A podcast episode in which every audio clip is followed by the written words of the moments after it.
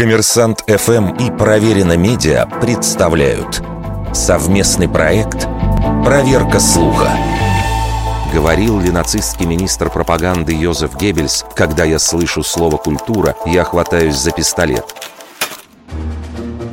Важно отметить, что упоминание Геббельса в качестве автора этой цитаты характерно для постсоветского пространства. На Западе же автором афоризма не реже называют другого деятеля Третьего Рейха Генриха Геринга, а иногда и Генриха Гиммлера – Одно из первых упоминаний Геббельса в связи с этим выражением датируется летом 1946 года. Тогда представитель СССР при Совете Безопасности ООН Андрей Громыко высказался о содержании, которое фашисты вкладывают в понятие «культура» и привел в пример слова рейхсминистра – тем не менее, в архивах на русском, английском или немецком отсутствуют упоминания каких-либо конкретных случаев, когда эта или схожая фраза была бы произнесена кем-то из немецких деятелей. На самом же деле, истоки этого выражения находятся в довоенной немецкой литературе. В 1933 году немецкий драматург и национал-социалист Ганс Йост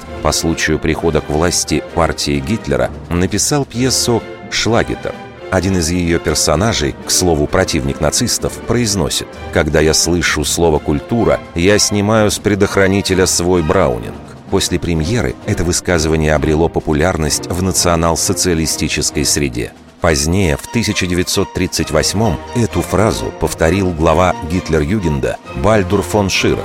И этот эпизод уже запечатлен в документальной кинохронике – причем фон Ширах на словах о культуре вытащил из кобуры пистолет. Таким образом, настоящим автором фразы про слово «культура» и «оружие» является писатель Ганс Йост. Но никто из самой верхушки Рейха в ее цитировании замечен не был. Вердикт. Неверная атрибуция цитаты.